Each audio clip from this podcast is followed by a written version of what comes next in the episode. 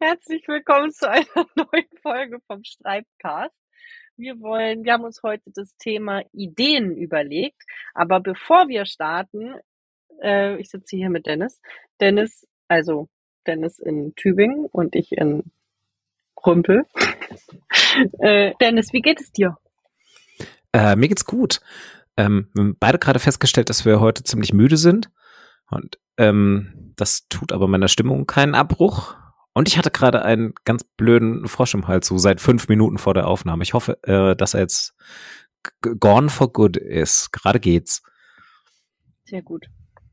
Aber ansonsten alles, alles top. Und bei dir? Was macht das Leben im Schreiblabor, Schreibdings, Schreibzentrum? Schreibzentrum. Ähm, ist stressig gerade, deshalb bin ich so müde. Jetzt ist gerade so diese Ende November Zeit, in der alle noch ihren Jahresabschluss auf die Kette kriegen wollen. So, so auch wir und, und auch, ähm, auch ganz, ganz viele Ratsuchende noch einen guten äh, Jahresabschluss haben wollen und alle jetzt noch so auf irgendwelche Jahresend-Deadlines hinschreiben, was cool ist, weil es eine motivierte Stimmung ist. Aber es ist auch, ist auch viel gerade. Aber in zwei Wochen fangen bei mir die, die, so die betrieblichen Weihnachtsfeiern an. Ab dann geht's meistens ab dann wird es meistens ruhiger. Da freue ich mich schon ein bisschen drauf. Echt, dann wird es ruhiger. Ich dachte, dann wird es noch stressiger, weil es ist dann so Weihnachtsfeiern und Arbeiten. Mm, zum Glück nimmt man, bei, also zumindest letztes Jahr hatte ich so erlebt an der Uni, dass man bei uns hier die Weihnachtsfeiern äh, doch schon durchaus ernst nimmt. Also wirklich so mit, also wirklich so mit halben Tag nicht arbeiten und ähm, man, man hat dann auch Zeit, die irgendwie ein bisschen vorzubereiten und so Zeug und Ach es so, könnte nicht den nächsten halben Tag nicht arbeiten, sondern den halben ja Tag den davor. halben Tag während der, also dass dann nicht erwartet wird, so jetzt machen wir mal kurz Weihnachtsfeier und dann bleibt aber jeder auch am Ende noch mal drei Stunden länger, um die Arbeitszeit wieder aufzuholen. Und es wird dann meistens schon so ein bisschen eingeläutet. Und es könnte, ist auch wieder die Sache, wie ist es mit Corona-Bestimmungen und so, aber es könnte bis zu drei Weihnachtsfeiern geben, weil so Schreibzentrumsintern, die kleinste Einheiten, dann sind wir ja Teil eines Dezernats und die werden eine Weihnachtsfeier haben. Und das Dezernat ist nochmal Teil der zentralen Verwaltung und die haben wohl manchmal auch eine Weihnachtsfeier. Also es könnte weihnachtsintensiv werden. Wow. Was aber auch gut ist, weil Tübingen ist tatsächlich, äh, würde man nicht vermuten, ne? Was würdest du sagen, äh, so, oder wa- was würdest du sagen, ähm, so Tübingen, wenn du so klischeehaft an Tübingen denkst, wie steht so die Stadt Tübingen zu Weihnachten? Keine Ahnung, ich hätte gedacht, so mittelalterlicher Weihnachtsmarkt, ehrlich gesagt, so hübsch und lichterlich. Li- Lichterlich. Ja, lichterlich ist, ein, finde ich, ja, so schön beleuchtet, ne? Ja, genau. Altstadt, Altstadt, Ja, so. Fluss, überall Lichter. Das komplette Gegenteil ist der, Voll, äh, ist der, ist der Fall. Äh, trostloser Weihnachtsmarkt an nur einem einzigen Wochenende. Keinerlei Weihnachtsbeleuchtung, so generell, also zumindest nicht städtisch. Ähm, wenn, dann irgendwie bei so ein paar vereinzelten Läden. Das ist nur, weil die Vorreiter in Energiesparen sind. Wahrscheinlich, ja. Und das scheint so der Standardfall zu sein. Das immer voll mit Lichtern und so, bestimmt. Ja, von dem, was ich erzählt bekommen habe, nicht. Aber letztes Jahr war es schon ein bisschen trostlos. Hätte ich nicht gedacht. Ich hätte auch gedacht, so, ja, mit Sicherheit hier irgendwie, äh, da wird dann irgendwie Anfang Dezember werden hier so die, die, die Flammlachs-Räucherhüttchen aufgebaut und dann einfach bis Weihnachten nicht mehr abgebaut. Ähm, aber das ist nicht der Fall. Da muss man so ein bisschen flussauf oder flussabwärts fahren, jeweils, wenn man, wenn man darauf Bock hat. Und. Rümpel? Rümpel. Rümpel hat nicht mal einen Bäcker, Alter. Ich dachte, ihr macht vielleicht so einfach was in eurem Wohnprojekt oder Na so. machen wir was in unserem Wohnprojekt. Jawohl. Am 24. machen wir auf jeden Fall heftig Wichteln und Kinderweihnachten und richtig mit Rehbraten. Ich esse kein Fleisch, aber die anderen essen Rehbraten. Wir, die nicht Fleischessenden, essen äh, traditionsgemäß Nussbraten. Oh ja, der Klassiker.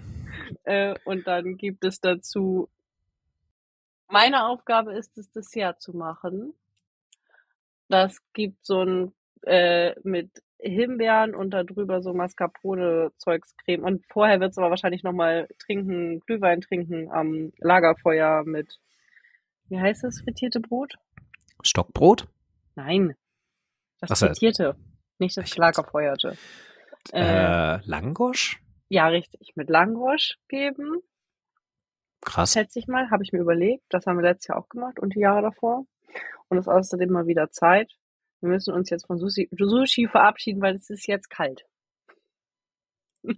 Das war normalerweise euer Lagerfeuer-Go-To, Sushi? Nein, aber die letzte Zeit haben wir hier irgendwie, irgendwie gibt's immer mal Sushi. Gerrit und ich rollen dann Sushi für alle. Uh, okay. Und so, keine Ahnung, zwei Stunden am Sushi rollen und dann Mhm. kommen alle, essen das in zehn Minuten auf und sagen, oh, schön war's. Ähm, die Erfahrung habe ich auch schon gemacht. Sushi so privat machen ist irgendwie eine echt undankbare Aufgabe, weil man wirklich stundenlang beschäftigt ist und dann snacken das alle Leute so in ein paar Minuten weg. Da ist wirklich wir irgendwie. schon länger, aber wir machen immer so viel, dass wir platzen können davon. Aber wir, Okay. wir zelebrieren ja hier gerne alles, was wir finden können und die Männer haben ein Weihnachtsgrinch-Daseinsverbot. Und wenn die Weihnachtsgrinchen wollen, dann müssen sie das alleine machen. Und wenn sie dann zu uns stoßen, müssen sie gut gelaunt sein. Das ist auf jeden Fall die Agenda. Okay. Ja, nicht schlecht. Es gibt dann einen kleinen Weihnachtsbaum. Und Weihnachten mit Kindern ist einfach auch großartig. Und es gibt immerhin zwei hier. Ja, ja. Und Da, da, mhm. da warte ich auch drauf, dass jetzt ähm, so die, die, die Kinder in, im Umkreis meiner Familie jetzt auch so alt werden, dass äh, also also wir haben jetzt einen Dreijährigen in der Familie, der hat auf jeden Fall auch schon Bock auf Weihnachten. Aber ich warte so auf das Alter, dass ich dann, dass ich dann anfangen kann, dem so Lego zu Weihnachten zu schenken, damit ich eine Ausrede habe, mit dann quasi was aufzubauen. Oh, letztes Jahr hatten wir Carrera-Bahn unter Weihnachtsbaum. Wie geil ist das denn? Oh, ja. Mhm. Man schenkt sich dann einfach all das nochmal, was man selbst als Kind geil fand und als Erwachsener so retromäßig dann jetzt einfach nochmal machen möchte. Ähm, ja, Und wir wichteln hier eigentlich drauf. auch nur, damit das Kind nicht das Einzige ist, das dann Weihnachtsgeschenk bekommt, sondern auch welche verteilen kann, damit es nicht ganz so egozentrisch ja abläuft. verstehe. Ja, mhm. ja. Ja. Das ist eine, das ist eine gute Idee, auf jeden Fall. Genau, Ähm, und dabei fließt natürlich reichlich Wein und so.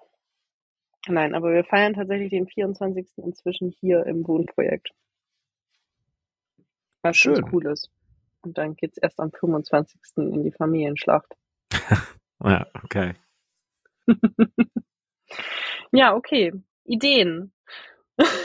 Ja, ich habe dir gerade schon, ich habe dir gerade schon eine Rampe gebaut, aber du bist darüber hinweggegangen. Aber dann so, ich habe nur gesagt, das ist ja eine gute Idee. Oh aber ja, du, hast, du, hast, du hast das Sorry. Angebot nicht angenommen. Aber Nein, okay. Ich bin, ich bin voll weihnachtsfixiert. Ich bin dieses Jahr, es ist alles so anders gefühlt gerade. Mein Leben ist so anders als sonst. Ähm, ich habe aber immer noch so Morgen, an denen ich aufwach, gestresst bin und denke, warte, ich muss gar nicht gestresst sein. Alles ist gut. Es macht vielleicht das immer noch konstant um 7 Uhr morgens per Video schreiben. Ja, da, ich habe tatsächlich gestern Abend überlegt, ob ich damit einfach aufhöre. Und dann habe ich diesen Morgen eine Nachricht bekommen, ich bin ab morgen wieder dabei. Und es ist okay, ja gut, dann mache ich doch noch weiter. Hm. Ja, mal schauen, wie lange ich das noch mache. Also grundsätzlich ist es gut, weil also ich habe dann einen Termin, zu dem ich aufstehe. Es wäre nur cooler, ob der, also die Frage, ob ich den, den Termin auch später haben könnte. Aber ich ähm, bin ja einfach grundsätzlich niemand, die so frisch aus dem Bett springt. Ja, umso, Naja. äh, umso erstaunlicher der 7 Uhr morgens Schreibtermin. Aber ja. Ja, aber weißt du, ich habe heute von 7 bis 13.30 Uhr konstant schon am Schreibtisch gesessen und Sachen gemacht dann. Ja. Das war ziemlich Ja, das ist, das ist geil. Also ich sag das, ich sage das auch mit einer gehörigen Portion Neid. Mein Freund rief dann und sagt, bist du eigentlich immer noch im Bett? So, Alter, nein, ich sitze seit 7 Uhr am Schreibtisch, ich bin überhaupt nicht im Bett. ja. Na gut. Ideen. ja, Ähm, ich bin ja grundsätzlich ein Mensch und dazu bin ich nämlich, so bin ich nämlich letztens auf dieses Thema Ideen gekommen. Kurze Anekdote. Ich bin ja eigentlich überhaupt kein Mensch, die ein Problem hat, Ideen zu generieren. Im Gegenteil. Äh, und ich wollte letztens an einem Schreibwettbewerb teilnehmen. Ich habe dann das leider nicht zu Ende geschrieben aufgrund von Zeitmanagements und Wohnprojektsmanagements Ah, was für ein Schreibwettbewerb? Sorry, das, da muss ich direkt rein. Das interessiert mich. Was für ein Das Schreibwettbewerb? Das weiß ich gar nicht mehr. Ich habe diese äh, Federwelt abonniert und da stehen so Sachen ausgeschrieben und da Ah, habe ich ja. mir einen rausgesucht und der war so völlig frei und dann konntest du, das war das Ding, das war völlig frei. Es war wie, Mhm. ich habe ja das erste Mal angefangen zu studieren 2006 in, in England, Psychologie und ich weiß es noch voll genau, dieses erste Mal eine Hausarbeit schreiben dürfen. Äh, und du kriegst die, die, du durftest, wir durften halt völlig frei eine Hausarbeit schreiben. Ich glaube so, auch so essayistisch ist halt England gewesen. Und dann so, du darfst dir das Thema jetzt frei aussuchen. Und ich dachte, geil, wie jetzt frei? Echt? Und danach stand ich in der Bibliothek und dachte, ah, scheiße, völlig frei, echt? Mhm. Und so ging es mir auch mit diesem Schreibwettbewerb. Und dann habe ich mich hingesetzt und habe verschiedene Ideensachen benutzt und habe gemerkt, eigentlich ist das Problem nicht, die Ideen zu haben oder zu entwickeln. Die Idee, mein Problem mit Ideen ist, die Ideen zu auszusuchen. Also die Idee als gut zu befinden und dann auszuwählen aus der Fülle an Ideen Mhm. sozusagen. Das eine goldene Sandkorn aus den ganzen halbgoldenen Sandkörnern zu finden. Genau. Und dann habe ich mich halt auf die äh, Suche gemacht und angefangen. Das ist ja nämlich ein Ansatz, den ich sehr erinnere von aus diesem Buch von Stephen King, On Writing, ja. On Writing, vom Leben, Leben und Schreiben heißt es, Äh, ich. ach so, das Deutsch. Äh, ja, ja, ir- irgendwie so, genau. Und der sagt ja auch, das sagt letztlich dasselbe. Es geht nicht darum, Ideen zu entwickeln, sondern du musst die Ideen erkennen. Warte, ich, hier steht sogar, wie das Buch heißt, glaube ich. Schreibt in seinem Buch. Das Leben und das Schreiben, genau. Genau, es geht darum, die Ideen als Ideen zu erkennen. Ja. Und dann auch so sie über den Ideenstatus hinauszubringen, so einen Moment, ne? Also so dieses, so die, die allererste Idee ist ja sehr flüchtig und kann auch, kann auch ganz schnell wieder verschwinden. Ja, weißt du, es gibt auch super oft diese Workshops, die heißen vom Idee zum, von der Idee zum Text. Ja. Es ist ein Workshop-Titel, den es in allen möglichen Formaten immer wieder Ja. gibt. Es gibt, glaube ich, auch einen Schreibratgeber, der exakt so heißt, von, ich glaube, Helga Esselborn Krumbiegel. Er ist, glaube ich, auch von der Möglich. Idee zum Text. Ja. Ich finde das ja immer wieder vielversprechend und gucke mir sowas immer wieder an. Äh, Inzwischen bin ich ein bisschen desillusion, desillusion, auf dem Boden der Tatsachen bin ich jetzt. Desillusion. Illusion. Oh. Desillusioniert. Es heißt desillusioniert. Desillusioniert. So heißt es. Schwieriges Wort gerade am Abend. Finde ich auch.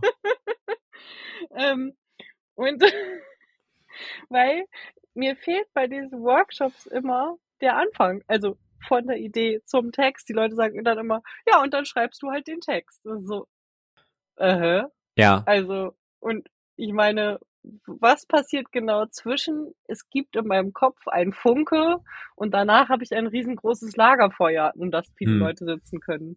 Irgendwie, Ja. wie genau kriege ich das bitte übertragen? Das ist so mein Hm, großes hm. Thema. Ja. Ich glaube auch, es gibt wahnsinnig viele, es gibt ja unglaublich viele so, so Brainstorming und Ideengenerierungsübungen. Also so, wo man quasi so von, von null schon mal auf eins kommt. Was Ähm, fällt dir denn so ein? Ja, dass man zum Beispiel halt so erstmal so, so Klassiker, die wir hier auch schon genannt haben, dass man zum Beispiel Free-Writings oder Cluster für, Idee, für die Ideengenerierung Ich einsetzt. Freewriting ist sogar schon Punkt in Schritt zwei, ehrlich gesagt. Zumindest 1,5. dass man schon was haben muss, meinst du, dass Ja. man dann ausarbeitet in einem Free-Writing? Mhm. Ja. Ich habe jetzt, ich habe das nämlich, also ich habe es schon im zweiten Schritt genutzt letztens. Ich habe als erstes so eine Art, naja, Cluster ist zu viel gesagt, so eine Art Brainstorming möchte ich sagen, aber Brainstorming habe ich mal gelernt, ist kein wirklich politisch korrekter Begriff, weil es auf Äh. Englisch das beschreibt, was bei Epilepsie passiert.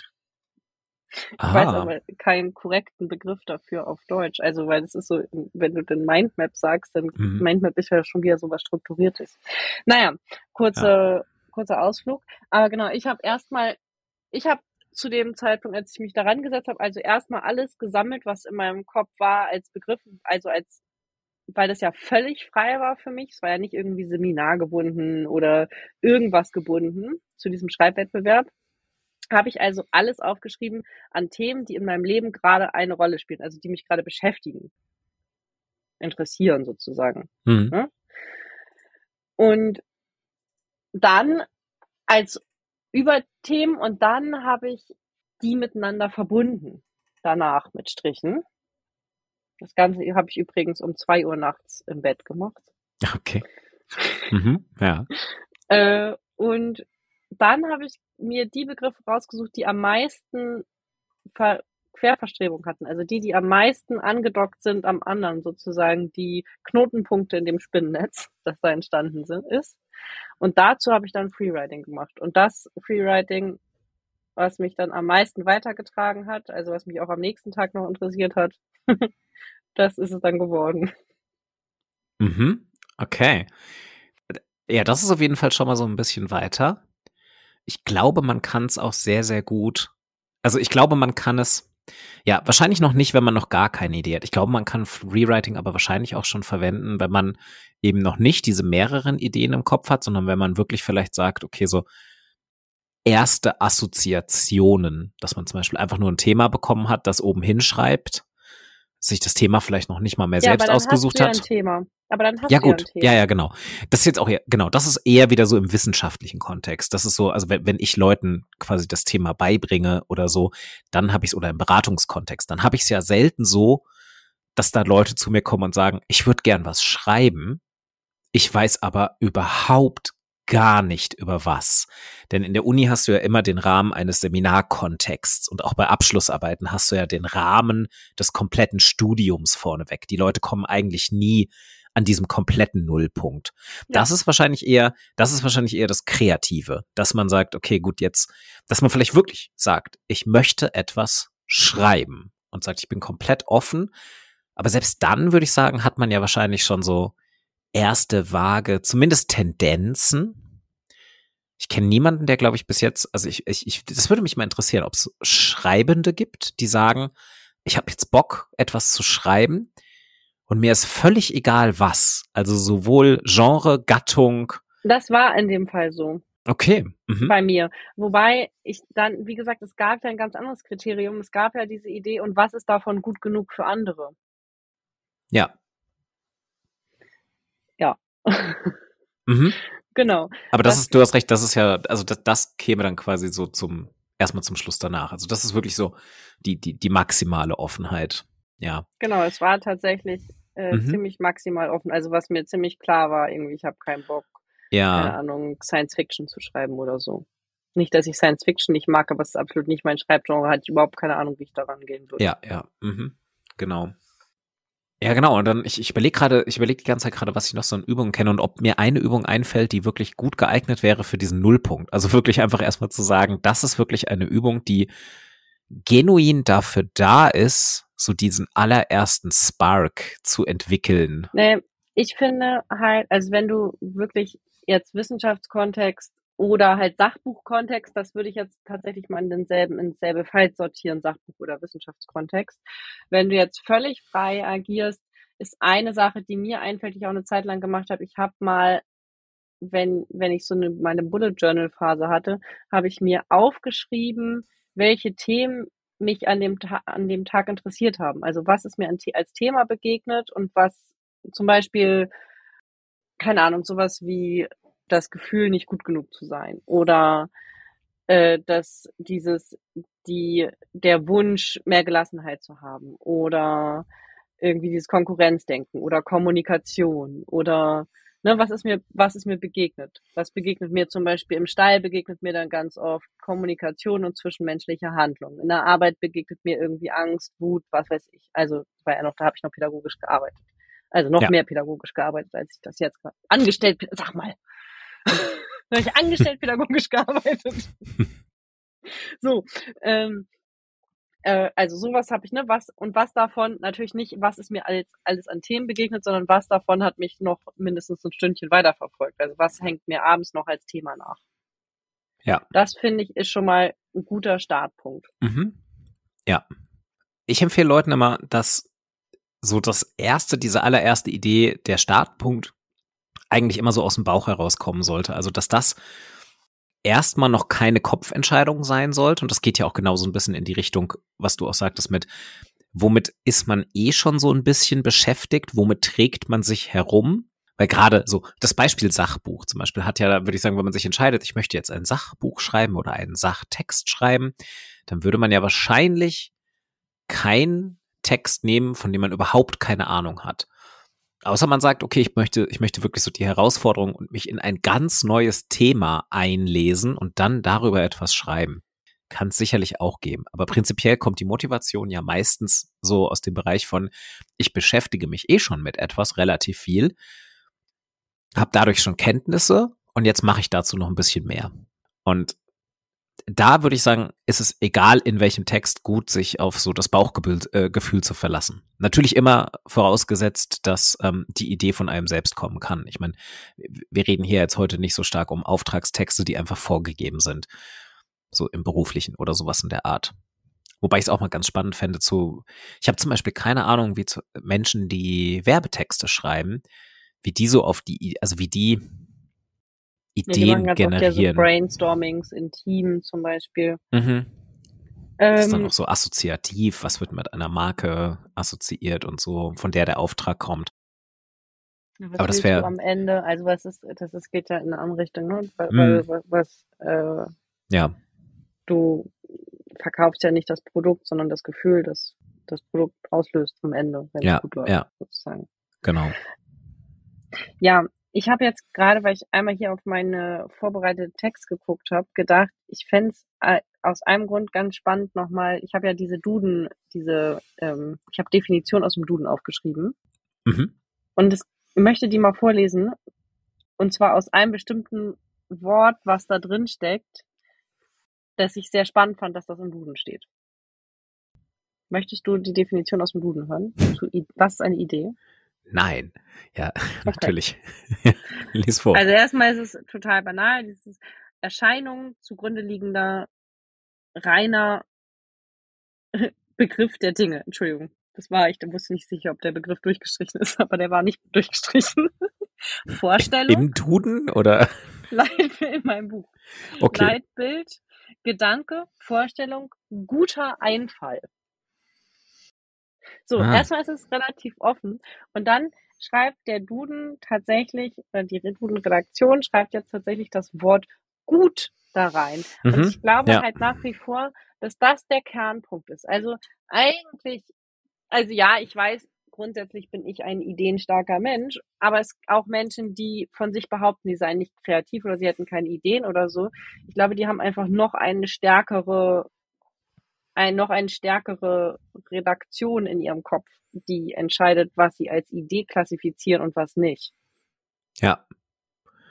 Ich finde die Wertung auch erstmal schwierig. Also auch nicht so richtig, nicht so in, nicht so intuitiv. Weil in den seltensten Fällen, glaube ich, weiß man bei einer Idee, wenn man sie hat, ob sie gut ist oder nicht. Das, also also auch bei einem Einfall, wenn wir wirklich bei dem Wort war, guter Einfall, richtig? Mhm. Ja, bei einem Einfall weiß ich erstmal noch gar nicht, ob ich den äh, als gut bewerten kann oder nicht. Das zeigt sich ja in der Regel erst später, weil da schon noch ein paar Ausarbeitungsschritte dazugehören. Mhm. Also ich glaube, da können wir uns einig sein. Das ist ja auch ein bisschen das, was wir wahrscheinlich beide aus unserer Praxis kennen, dass auch Ideenfindung erstmal also in diesem ersten Schritt noch gar nichts mit Qualität zu tun hat. Mhm. Und das Gute auch ist, dass es das auch noch gar nicht haben muss. Das ist wirklich erstmal so diese, diese freie Phase ganz am Anfang, in der man halt erst einmal generiert. Und das Ziel dabei ja auch eigentlich sein sollte, erstmal wirklich so alles zutage zu fördern, was einem halt zu einem bestimmten Thema einfällt, was einem so an Ideen kommt. Also wenn man, das habe ich in der Schreibberaterausbildung irgendwann dann mal gelernt, so ein bisschen dieses, ah, das heißt manchmal, ähm, äh, also manchmal wird das Themenlupe genannt. ich weiß das, wer hat denn das aus unserem Team? Ich glaube, das war Leo. Leo, Grüße an dich, falls du das hörst. Der hatte so eine wunderschöne, der, der hatte so drei Zeichnungen gemacht mit, am Anfang hat man quasi die Welt äh, und dann geht man mit der Lupe rein und dann zoomt man quasi auf ein bestimmtes Land und dann zoomt man auf einen bestimmten Ort und am Ende ist man so tief drin, dass man dann irgendwie wirklich so ein so ein Käfer rangezoomt hat, der auf einer Pflanze sitzt und das so als Symbolisierung für man spitzt es wieder zu. Aber am Anfang geht es ja eigentlich erstmal um dieses Weitmachen. Also man kann sich das ein bisschen vorstellen, so wenn ihr euch alle, ähm, wenn ihr euch so eine klassische Spielkarte vorstellt und dann eine Karo-Spielkarte, dieses Symbol, und ihr startet an der oberen Spitze, also das ist so euer Ausgangspunkt. Ganz, ganz schmal und eng, weil ihr vielleicht wirklich nur einen, einen allerersten Einfall habt. Und dann geht's ja beim Ideengenerieren erstmal darum, zu dem allerbreitesten Punkt dieser Karo-Figur zu kommen, also es eben auszuweiten. Und dann schließt sich daran dann das Engführen, vielleicht schon Fragestellungen entwickeln im wissenschaftlichen oder halt Thema wieder eingrenzen an. Sprich, dann geht man ans untere Ende, an die untere Spitze des Karos. Aber dann ist es schon nicht mehr nur die Idee, sondern dann ist es schon aus der Idee ein Konzept. Äh, genau. Und das würde ich sagen, also die, die Variante guter Einfall, also die Qualität, die ist eher, die ist eher in der unteren Hälfte dieses Karos, wenn man sich so vorstellen möchte. Also oben geht's wirklich erstmal noch nicht um Qualität, solange, solange es breiter wird. Weil da ist erstmal Sammeln angesagt. Und da darf gerne auch absoluter Mist dabei sein. So, das schadet ja noch gar nicht. Nee, dazu passt super tatsächlich ein in dem Buch von Ulrike Scheuermann Wer reden kann, macht Eindruck, wer schreiben kann, macht Karriere, glaube ich, heißt das Buch. Da. Ganz geiler Titel. Okay, ich mag das, das Buch sehr gerne. Cool. Das ist, daraus ist tatsächlich danach diese Schreibfitnessmappe entstanden. Und sie hat auf ah, jeden Fall, okay. äh, da ist aber auch ganz klar als so ein Schreibratgeber auch für Beruf aufgebaut. Und da ist ein Beispiel, eine Angestellte soll ein Konzept entwickeln und er hatte auch total Lust drauf und sitzt dann da und macht das Schreibdokument auf und dann ist erstmal nichts. Mhm. Weißt du, es ist dann so dieses, es ist irgendwie riesig und dann sitzt sie da stundenlang und dann geht's nicht voran und sie traut auch sich nicht so richtig jemanden zu fragen und so. Und das ist die Ausgangssituation, dieses Szenario, wie, wie gehe ich jetzt überhaupt an so einen Text ran? Und in diesem Zusammenhang äh, beschreibt Ulrike Scheuermann drei verschiedene Denkmethoden. Nämlich zum einen das Kopfdenken, das Sprechdenken und das Schreibdenken. Das Kopfdenken ist klar, ne? Das kreiselt alleine in deinem eigenen Kopf drumrum und Kettenkarussell. Das Sprechdenken ist, würde ich sagen, schon mal einen Schritt weiter, weil wir verbalisieren das und sprechen mit anderen. Das ist auch das, finde ich, ein ganz großer Vorteil, was ganz oft in Schreibberatungen passiert. Da sprechen wir auch mit den Menschen über Ideen und stellen nochmal andere Fragen und ja, gucken uns schon mal so Rohdiamanten an mitunter. Ja. Oder manchmal sind die sogar schon weiter als roh. Und das dritte ist das Schreibdenken und dazu gehören ja diese verschiedenen Methoden, über die wir zum Beispiel jetzt auch schon gesprochen haben, also so Freewriting oder dieses Brainstorming-mäßige Sammeln oder eine Post-it Methode, die so ähnlich ist? Oder äh, was fällt denn uns noch ein zu Schreibdenken? Ähm, es kann auch, ähm, ich würde sagen, es können auch Visualisierungen sein. Also es muss, ja. es muss nicht zwingend Schreiben Na, sein. Sie sagt, das ist, naja, sie sieht, dass das fällt auch für sie unter Schreibdenken. Mhm. Er sagt, es ist wichtig, dass dafür, also du kannst beides ausprobieren, aber es ist entscheidend sozusagen, dass du weißt, was du für ein Typ bist. Ne? Wenn du eher ein visueller Typ bist, machst du eher sowas wie Mindmap Cluster in die Richtung. Genau. Und ansonsten gehst du eher in die, in die Freewriting Richtung. Was ich einen wichtigen Hinweis finde, ist, dass diese Phase, wenn du anfängst, also du fängst an, etwas zu erarbeiten, in diesem Fall ein Konzept, das heißt, du hast ja ein Oberthema, dann ist wichtig, immer irgendwas dabei zu haben, womit du dir Notizen machen kannst. Ein Handy, ein Notizbuch, was weiß ich. Irgendwas, worauf du dir Notizen machen kannst, weil dann kommen die Ideen zwischendurch. Und wenn du dann am Computer sitzt, dann kannst du das übertragen und schon weiter bearbeiten. Dann muss nicht das dann kommen, wenn du da sitzt. also mir kommen ja Ideen ganz oft zum Beispiel auf dem Fahrrad und ich habe immer, ich habe das tatsächlich immer noch manchmal, dass ich dann so voll ausformulierte Blogartikel mit Kommata, allem in meinem Kopf habe, ja. Und dann denke ich, habe aber gerade, ich muss, habe es super eilig, ich kann jetzt nicht anhalten, das diktieren, ich muss jetzt. Und dann, das wird, heute wird es klappen. Heute kann ich das bestimmt abends am Computer und dann sitze ich am Computer nichts mehr. Das kann doch nicht sein, der Text war doch fertig. Aber es ist dann weg. Ja, klar, weil wie lange kann man sich einen voll ausformulierten Text im Kopf behalten? Ja, aber das ist, ich denke, das reicht ja, wenn da diese magischen Schlüssel-Key-Sätze zwischendurch sind. Weißt du, dieses, ah oh ja, der Satz ist so gut, den musst du unbedingt aufschreiben und so. Nee, da war kein guter Satz dabei vorhin. Das kann nicht ja. sein. Ich komme da nicht mehr drauf. Dieses. Mhm. Weißt du, wie Elizabeth Gilbert, du hast doch mal dieses Buch empfohlen hier im Podcast, The, The Big Magic. Ja.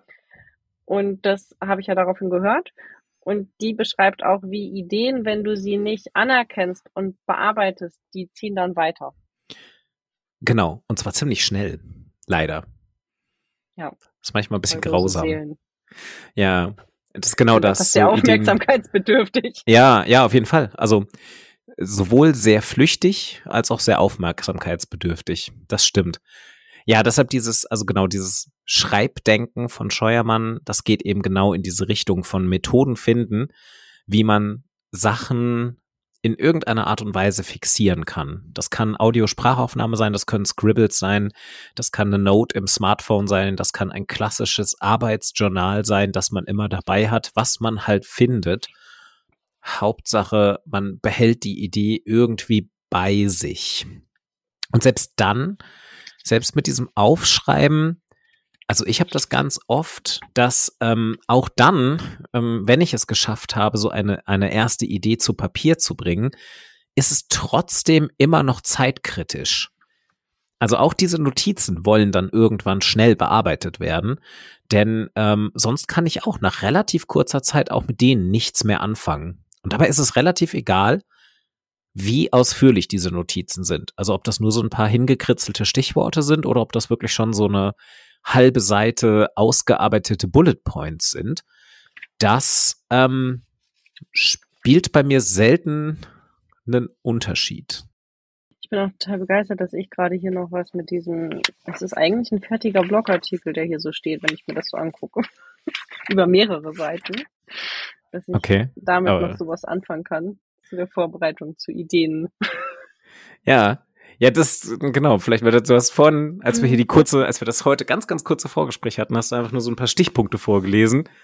Und ich war mir auch nicht sicher, ob ich quasi ein, ein richtiges Wiedererkennen in deiner Stimme höre oder nicht. Aber ja, ähm, also es hat bis jetzt gut funktioniert. Ich habe auch gerade, ich habe mein Notizbuch von mir gerade rausgeholt. Du meine Stimme wiedererkennst? Nein, ich ob bin ich. Irritiert, was nein. Okay, habe ich das so gesagt? Ich meinte, ob ich, ich war mir nicht sicher, ob ich, als du die Notizen vorgelesen hattest, ob ich ein Wiedererkennen dieser Notizen in deiner Stimme höre oder eher so ein fragendes. Ja, ja, nee, es war eher so ein fragendes so. Ja, wer hat das da hingeschrieben? Ich bin auch ganz beeindruckt davon, dass es vorher ausformulierte Sachen. Ich bin, ja. das könnte auch jemand anders geschrieben haben. Ich erkenne meine Stift, aber ich, Schrift, aber ich bin so die ganze Zeit so, oh, da sind total intelligente Dinge, die stehen. Ja. Und das ist so. ja. Also ich, ich habe gerade mal ein, ein Notizbuch von mir rausgeholt, das, was ich am nächsten greifbar hatte. Und das ist eins, was ich für ähm, Tabletop-RPGs benutze, also Pen and Paper.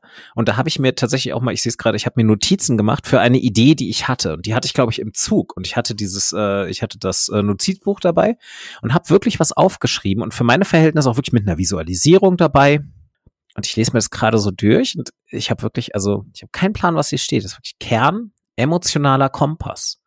Dann so ein kleiner Strich nach unten, vier Grundemotionen. Wieder ein Strich nach unten, Zwischenemotionen, Fragezeichen. Grundemotionen, Liebe, Leidenschaft. Leidenschaft ist unterstrichen. Dann Drama, Trauer, Leid. Trauer ist unterstrichen. Und das geht dann noch so ein bisschen weiter. Und dann habe ich unten noch so eine Zeichnung, die eventuell diesen Kompass abbilden könnte. Aber mit so ganz vielen leeren Kästchen darin, von denen ich keine Ahnung habe, was, was das sein soll. Ja, so. Und die sind vielleicht ein halbes Jahr alt. Wahrscheinlich nicht mal mehr. Aber schwierig. kann man auf jeden Fall was Tolles machen. Das ja, ich weiß nur nicht was. also, ja, also das ist so ein bisschen. Jetzt daraus sofort eine Geschichte machen. Mm, ja, ja, also mit Sicherheit. Ich könnte mich jetzt auch wieder damit beschäftigen. Das Problem ist, worum es mir geht. Ich habe nur keine Ahnung, was der initiale Gedanke war. Der ist schon längst weg. Also das meine ich mit so, diese Ideen sind flüchtig, auch wenn man sie aufschreibt. Dranbleiben ist, glaube ich, eine wichtige Komponente beim Ideenfinden. Ja, und auch über, also für mich ist zum Beispiel total wichtig, über den Tag immer wieder da so latent drüber nachdenken. Weißt du, nicht so, hm. nicht so, eben, dass es nicht dieses vorm Computer sitzen, sitzen und das ausarbeiten, sondern das so nebenbei mitlaufen lassen. Ja. ja Aber diese Prozesse, die der Computer immer im Hintergrund macht und du denkst, ja. warum mhm. es so viel Arbeitsspeicher verbraucht, das, das. Ja. Aha. Halt in meinem Kopf. Genau. Was ja auch tatsächlich relativ viel Arbeitsspeicher verbrauchen kann in unseren ja, ja. Köpfen. Also, dass wir dann tatsächlich, also das kann sich dann auch äußern in Unkonzentriertheit für andere Aufgaben, weil man halt im Hintergrund halt irgendwie noch diese andere Idee so einwirken lässt. Wie, wie bewusst oder wie unbewusst ist sowas bei dir in der Regel, wenn du so einen Prozess ablaufen hast? Das kommt drauf an. Also wenn ich, ich habe, das ist witzig, was ich vorhin erzählt habe mit diesen Ideen, mit diesem ganz, ganz groben Sammeln, was ich ganz am Anfang gemacht habe für diesen Schreibwettbewerb, es war echt nach einer Party um, keine Ahnung, zwei, drei Uhr nachts. Hm, klassische Zeit für, für Kurzgeschichten zu brainstormen, ja. Richtig. Und aber das war total cool, weil ich um diese Uhrzeit noch weniger diesen Türwächter von, dass es ein guter Einfall aktiv habe, sondern erstmal sammeln kann und dann so nebenbei. Das ist echt so ein Prozess, den lasse ich richtig gerne. Da, da kann es passieren, dass ich sogar nebenbei ein Hörspiel höre oder so, damit ich da nicht so kritisch sortiere. Mhm. Und dann gucke ich und dann fange ich, habe ich angefangen mit diesen Freewritings. Ich glaube, das habe ich am nächsten Morgen beim Aufwachen dann direkt nach dem Aufwachen ziemlich gemacht. Und dann, wenn ich dann in dem nächsten Prozess bin, habe ich da mich voll rein verbissen. Und das ist dann fiese, weil dann werde ich total sozial inkompetent und fange nämlich in jedem Gespräch, das irgendwer mit mir führt, immer zwischendurch an, so Sachen zu sagen, oh ja, das ist auch eine gute Idee. Oder hm, ich könnte hm. den Text auch so und so schreiben. ah, okay, ja. Das ist die Phase, wo es ist so, ähm, das, wo ich dann, wenn ich zum Beispiel Arbeitsgespräch, also das ist eine, im, im meinem privaten sozialen Kontext. In meinem in Arbeitsgespräch muss ich mich dann immer sehr darauf konzentrieren, dass ich dann da fokussiert bleibe natürlich. Ja. Aber das ist auch die Phase, wo ich dann, wenn ich Fahrrad fahre, die Ideen habe. Das ist die, weißt du, wo Leute klassischerweise unter der Dusche, aber unter der Dusche habe ich komischerweise selten gute Ideen. Aber Fahrradfahren. Mhm. Und dieses, es ist ja auch das, wenn du dann locker lässt. Weißt du, es ist, ich ja. finde es wichtig, es muss bei mir so ein, so ein Wechsel zwischen intentionalen und nicht intentionalen Beschäftigen mit dem Thema geben.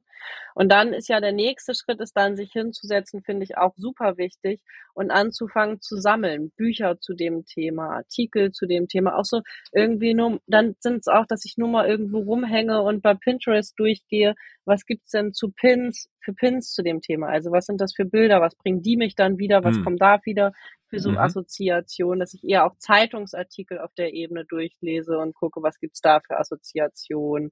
Ja. Oder dass ich mir äh, Reportagen angucke, anhöre. Mhm. Mhm. Und wissenschaftliche Betrachtung des Themas dann eher noch ein nächster Schritt ja. Dazu mal Wenn ich Einwurf, nämlich weiß, dass mich das dann noch fürs, immer noch fasziniert, dann bearbeite ja. ich das noch weiter. Kleiner Einwurf dazu, auch so als Möglichkeit für dieses, man guckt sich mal Posts auf Pinterest an oder sonst was. Ähm, ich finde eine ganz, ganz tolle neue Möglichkeit für so kreative Assoziationsideen sind so diese Bildgenerierungs-KIs, die momentan so alle aufkommen. Also dieses DALI und so.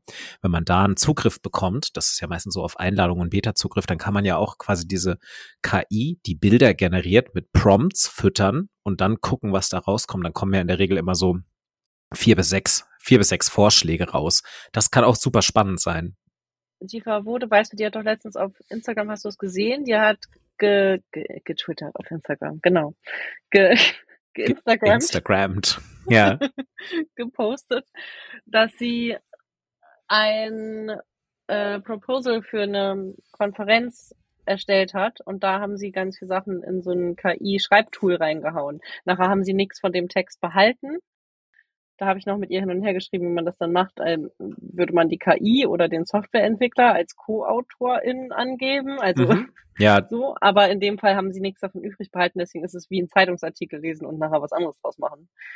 Aber das fand ich halt auch ein spannendes an, äh, Inspirationswerkzeug. Ja. Was war das kluge Wort mit A? Äh, Assoziation. Ja, danke. Ja. Das war das kluge Wort A. ja, nein, sowas, genau, sowas mache ich auch sehr, sehr gerne. Also irgendwie. Das, das habe ich noch nie gemacht, das finde ich total cool. Wir haben da mal ein bisschen mit rumgespielt. Ähm, äh, wir hatten da wirklich mal so eine Discord-Runde, wo wir dann irgendwie zu fünf zusammensaßen und irgendwie drei Leute so Beta-Zugänge zu verschiedenen dieser Bild-KIs ähm, hatten. Und dann haben wir da wirklich mal so einen ganzen Abend mit rumgespielt und da kam sehr, sehr viel Quatsch bei raus, aber teilweise auch wirklich überraschend gute, inspirierende Sachen, muss man schon ehrlich sagen. Sie hatte auch das eine Bild, ne? War auch ähm, von Dolly.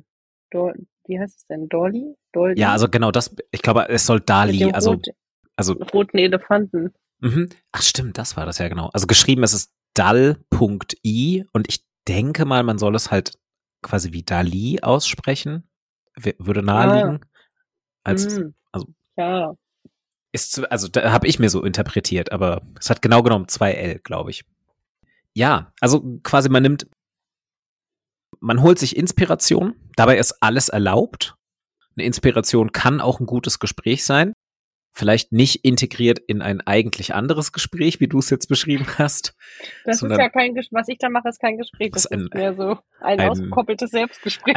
Ein nicht zum Thema gehörender Einwurf. Ähm, das ist genau. leider meine, meine, auch wenn ich, wenn, das ist total absurd ja bei mir, das ist ja Teil meiner Persönlichkeitsstruktur, die so absolut nicht verständlich ist, dass ich zwar eine gute Beraterin bin und sehr gut mit Menschen arbeiten kann, aber privat Schwierigkeiten habe, mit Menschen umzugehen.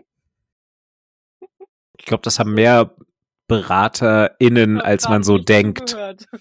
Mhm.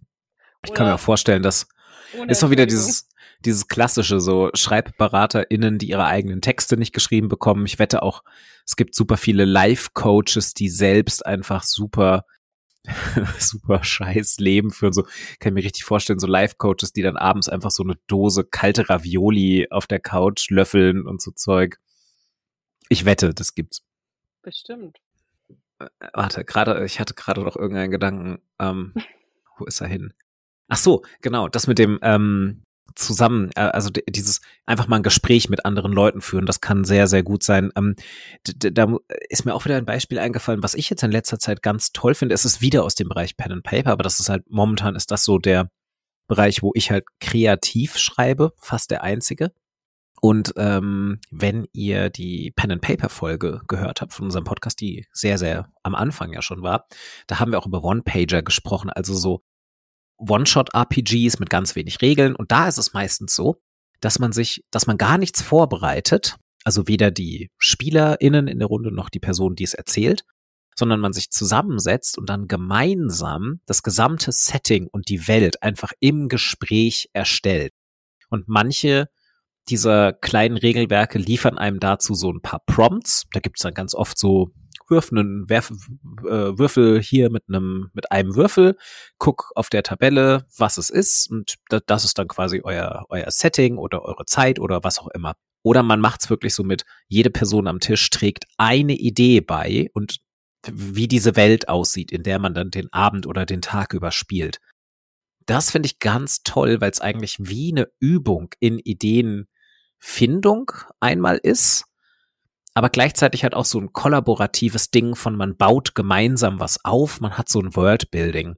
Und da habe ich schon ganz oft erlebt in Runden, dass ähm, da auch Leute sehr, sehr gute Ideen bekommen, die im Vorfeld noch quasi für sich wahrscheinlich gesagt hätten, dass sie echt nicht gut sind im Ideen finden. Weil man da dann halt so ein bisschen aufbauen kann auf den Sachen, die die anderen Leute machen.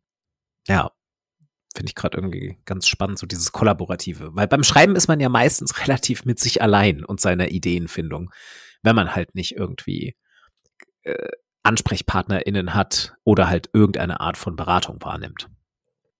Oder KIs nutzt. Inzwischen. Ja, bei den KIs ist irgendwann die spannende Frage, ob die KIs einem nicht selbst die Idee vorgeben. Also, wer hatte dann naja, am Ende die Idee? Du oder die KI? So. Naja, das ist ja genau der Punkt, den ich meinte mit, mit, mit Co-AutorInnenschaft. Aber. Ja, aber bist du dann die Co-Autorin der KI oder ist die KI deine Co-Autorin? Co-Autorschaft ist ja wohl gleichberechtigt, oder was? Nicht zwingend. Hast du nicht die letzte Episode gehört? Mit Nein, dem Interview mit Katha. hm. Ah ja. da ging es unter anderem um Co-Autorschaft. Solltest du mal reinhören, ist ganz gut. Gibt da diesen Podcast? Ja, der ist ganz gut, habe ich gehört. Also ich höre ja deine Interviewfolgen meistens. Ich habe deine Sachen auch gehört. Ich habe das nämlich das, was du gerade gesagt hast mit dem äh, über äh, über das Pen and Paper habe ich bei der ganzen Folge gedacht, dass es voll coole Übungsart ist mhm. für Menschen, die behaupten, dass sie nicht kreativ sind und Ideen, ja. aber für die anderen auch. Mhm. Ich glaube, sowas wird auch schon immer öfter genutzt für so auch Teambuildings und so Zeug. Habe ich auch schon was zu gelesen. Ja, kann ich mir auch gut vorstellen. Ja, jetzt habe ich, jetzt, hab ich leider den äh, Bogen verloren. Irgendwas wollte ich sagen. Mm. Ja, wir waren immer noch so bei dem Bereich von, wo kriegt man also, Inspiration genau, her? Genau, wir sind auf jeden Fall geht es um Inspiration, um das nochmal hier ein bisschen zu moderieren. Es geht um eine Inspiration und einen Anfangsfunken und den neuer auszubauen, weiter auszubauen. Da fand ich übrigens total toll die, kennst du die Post-it-Methode? Also es ist letztlich ein bisschen wie Mindmapping. Aber, aber dass man quasi an einer Wand mindmappt, ist das ja, die genau. Post-it-Methode? Mhm. Ja, genau. Also du würdest, aber wieder das richtige Mindmapping, ne, mit strukturiert und so. Ja. Also, das heißt, du würdest alles aufsammeln, ach, aufsammeln, alles aufschreiben, was dir zu einem Thema einfällt. Und dann schreibst du all das auf Post-it-Zettel und strukturierst es dann auf die, an die Wand und machst dann Unterbereiche, guckst schon mal, was da zusammengehört, was gehört hm. wozu und so. Ja, die Idee dabei ist, dass es so eine Art lebende Mindmap ist, die man halt ja. oft umstrukturiert, Sachen wieder wegnimmt, den Platz verändert ähm, und das dann trotzdem analog ist. Also ich fände, ich liebe ja sowas. Ich bin ja voll die Großflächendenkerin. Hm. Ich habe andauernd auch Post-it-Zettel an Türen und also in diesem Fall nur an meiner Zimmertür und an meinem Kleiderschrank, an meinem Fenster und an dem Spieleschrank, den ich irgendwann nochmal ausräumen muss. Das klingt, um ehrlich zu sein, schon mal nach einer ganzen Menge Fläche. Vor allem Fenster. Ja, es ist nicht, es gibt nicht so viel Fläche in dem Raum, aber es ist schnell viel Fläche mit Post-it-Zettel bedeckt. Mhm. Mehr so rum. Ja, okay. Aber es ist ja mein Zimmer. Es ist so besser, als wenn ich das noch in andere Bereiche ausziehe. Ja, ja, wahrscheinlich. Ne? Ja. Ich habe mich schon, guck mal, wenn ich mit Gerrit noch in so Wohnungen gewohnt habe, gab's mehr Fläche mit irgendwelchen Dafür kam noch Licht durch die Fenster rein. das stimmt. Dafür waren mehr Wände bedeckt. Ja, genau. Ich mag gerne in großen Flächen denken. Für mich ist das eine total sinnvolle Methode. Tina hatte immer irgendwie so dicke Ordner mit ganz viel kopierten Texten und gemarkerten Stellen und dann so strukturiert aufgemalte Blätter. Und das sah immer alles viel kluger, klüger aus als das, was ich gemacht habe. Ah, das ist ganz oft ja einfach nur der Anschein. Also. Es sah sehr klug und durchdacht aus, was sie da getan hat. Aber das, aber das vor allem, weil es auch gleich schnell nach viel aussah, weil ich meine, Wahrscheinlich. So, so ein Ordner mit kopierten Texten anlegen ist ist ja relativ schnell gemacht. Das heißt, und, und, und Stellen angestrichen geht auch recht schnell. Ich will jetzt hier nicht Tina dissen und so, aber Hallo Tina, die Methode war sicherlich super clever. Aber ähm, das kann auch, also ich meine, das ist, das ist für viele ja auch so eine Falle, die beim Ideen generieren hindert. Also so dieses zu viel Recherche zum falschen Zeitpunkt und zu schnell zu viel lesen kann ja auch was sein, was die eigenen Ideen so ein bisschen hemmt, weil man dann schon so ganz viel Input von außen bekommen hat das kann ja auch einschränkend wirken. Das ist vielleicht so eine ganz gute Überleitung nochmal zu dem Punkt, wie, wie lange sollte man denn eher so freie Ideen generieren und, und wann fängt man an, so wirklich Quellen äh, reinzuholen, für was auch immer? Guck halt relativ schnell, dass ich, wenn ich merke, das funktioniert mit mir und der Idee, dass ich dann schon mal probiere, wenn es jetzt Sachbuch oder, das ist glaube ich egal, Sachbuch oder, oder wissenschaftlicher Beitrag, schmeiß ich jetzt mal in einen Topf. ist zwar nicht so, aber ne, du weißt, was ich meine, wegen ja. Struktur und so. Das heißt, ich spreche jetzt nicht vom belletristischen Krimi, Science-Fiction, Thriller-Bereich. So.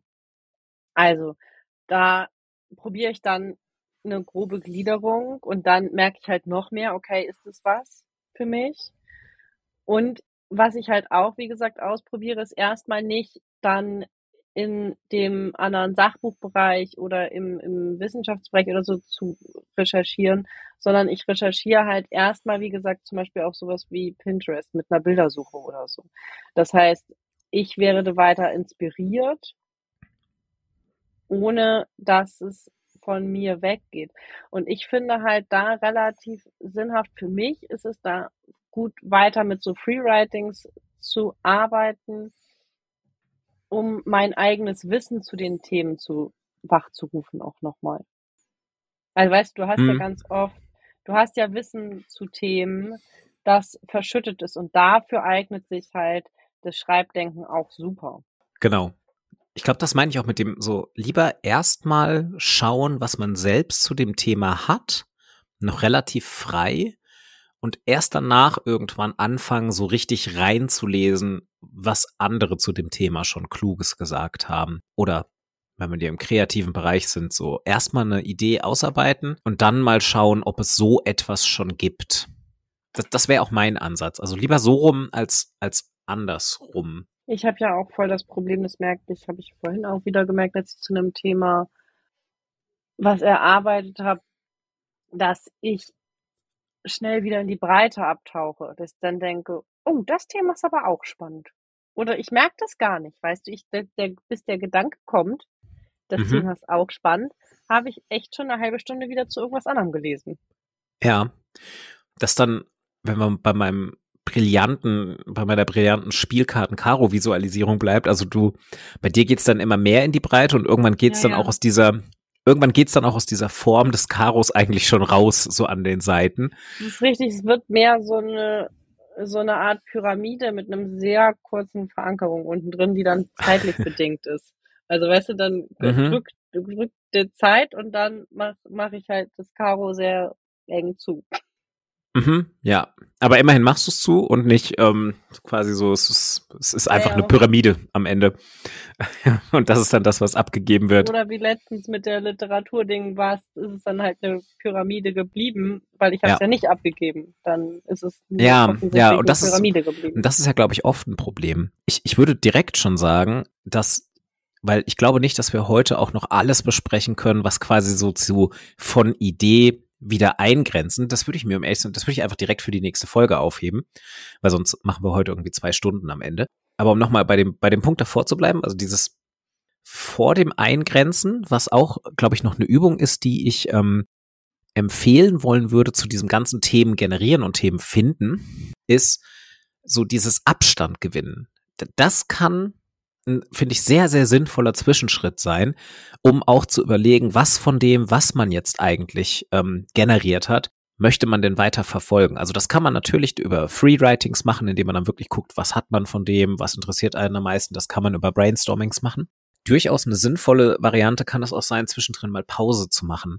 Ähm, eine unserer Tutorinnen aus unserem Team hat dazu eine Übung gemacht. Ich habe jetzt nicht mehr im Kopf, ob sie sie wirklich komplett selbst geschrieben hat, weil ich weiß nur, wie sie heißt, weil ich kürzlich erst mit ihr drüber gesprochen habe und sie hat es genannt, raus aus dem Textdickicht rein in den Wald und hat so ein bisschen so dieses Wortspiel von man sieht den Wald vor lauter Bäumen mhm. nicht mehr und das aber quasi so aufs, aufs Schreiben bezogen mit schon nach der Ideengenerierung ist ein guter Punkt, um eine erste gezielte Pause im Schreibprozess zu machen und ein bisschen Abstand zu gewinnen, eventuell irgendwas ganz anderes zu machen. Das muss nicht lang sein. Das kann irgendwie ein Tag sein, der ausreicht, wo man wirklich bewusst etwas anderes macht, weil auch dabei passiert das, was du vorhin schon angesprochen hast, dass man immer noch über dieses Thema nicht aktiv nachdenkt, aber es wirkt halt so nach.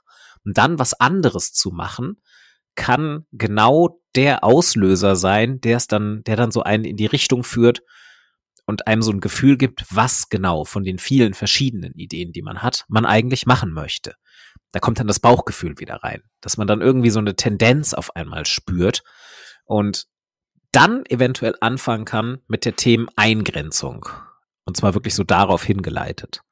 Und das finde ich ja. noch einen guten Tipp, den ich auch viel zu selten mache. Ich habe immer so dieses ganz oder gar nicht. Also entweder verbeiße ich mich in ein Thema und dann will ich aber auch so lange daran rumarbeiten und so gerne am Stück, bis ich was habe.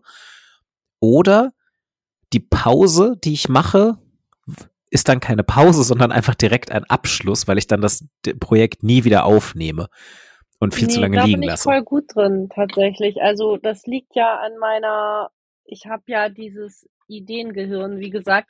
Und ich hatte hm. ja immer ungefähr eine Million Projekte zur gleichen Zeit. Und es war auch zur Uni-Zeit so, dass es gab ja diese Leute, die ich natürlich, wie alle Leute, die gegenläufig zu mir gearbeitet haben, immer sehr bewundert habe, äh, die eine Hausarbeit geschrieben haben, die dann abgeschlossen haben und abgegeben haben. Was bei mir nicht funktioniert hat. Ich habe an allen fünf, sechs Hausarbeiten permanent gleichzeitig gearbeitet. Und das hat dann diesen Effekt. Mhm, ja. Ja, Genau, das ich, ich glaube, ich wäre dann so ein Gegenteil. Ich habe sie aber immer alle abgegeben, ne? Ja, ja, genau. Also und äh, genau wie du sagst, weil ich glaube, ich wäre dann dazu so ein Gegenteil. Ich konnte nie an Hausarbeiten parallel. Ich musste die immer wirklich so eine nach der anderen schreiben ja, und habe immer die Leute Menschen wie dich in meinem Leben. Ja, und ich habe immer Leute bewundert, die dieses Parallelschreiben hinkriegen, weil dieses nacheinander Schreiben bei mir natürlich dazu geführt hat, dass ich oft bei der ersten Hausarbeit der Semesterferien noch ordentlich Arbeit reingesteckt habe. Bei der zweiten dann schon längst nicht mehr so viel.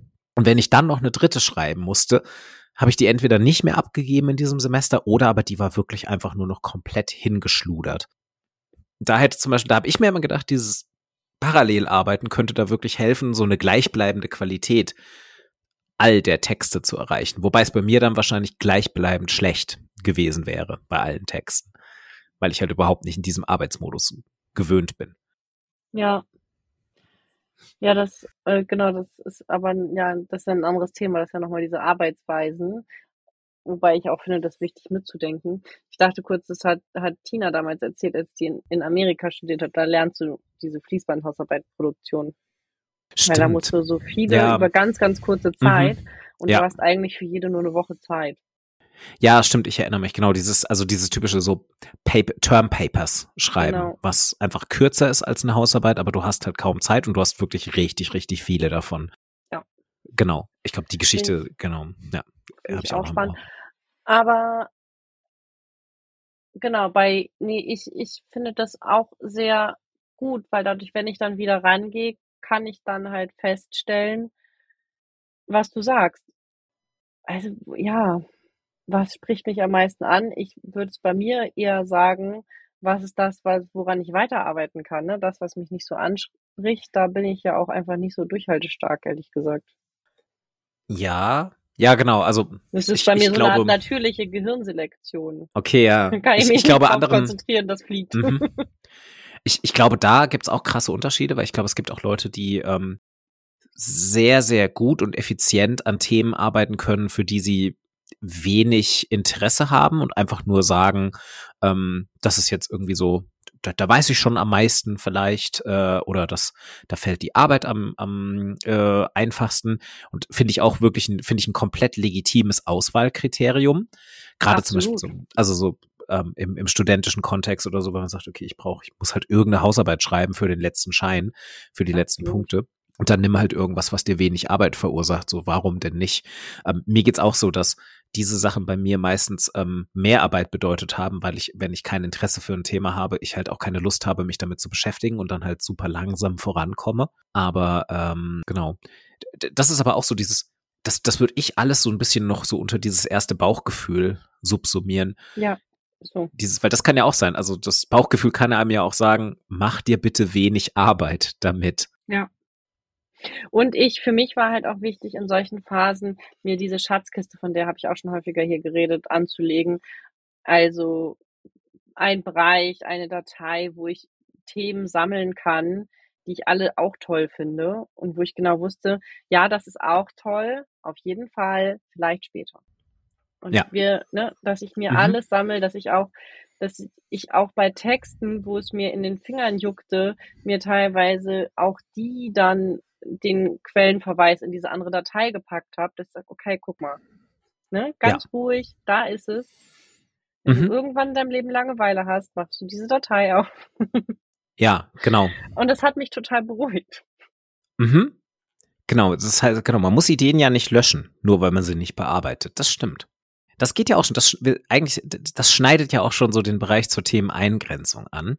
Ich Ja. glaube, da kommen wir jetzt nämlich auch so langsam rein. Deshalb würde ich fast schon sagen, das hier könnte so langsam eine Stelle für einen Cut zur nächsten Episode sein, weil alles, Machen was wir. ich noch so an Übungen auf dem Zettel habe, was ich hier so, ich habe, ich gucke hier gerade so auf mein Dokument, wären tatsächlich auch alles Übungen, die dann wirklich schon in die Eingrenzung gehen.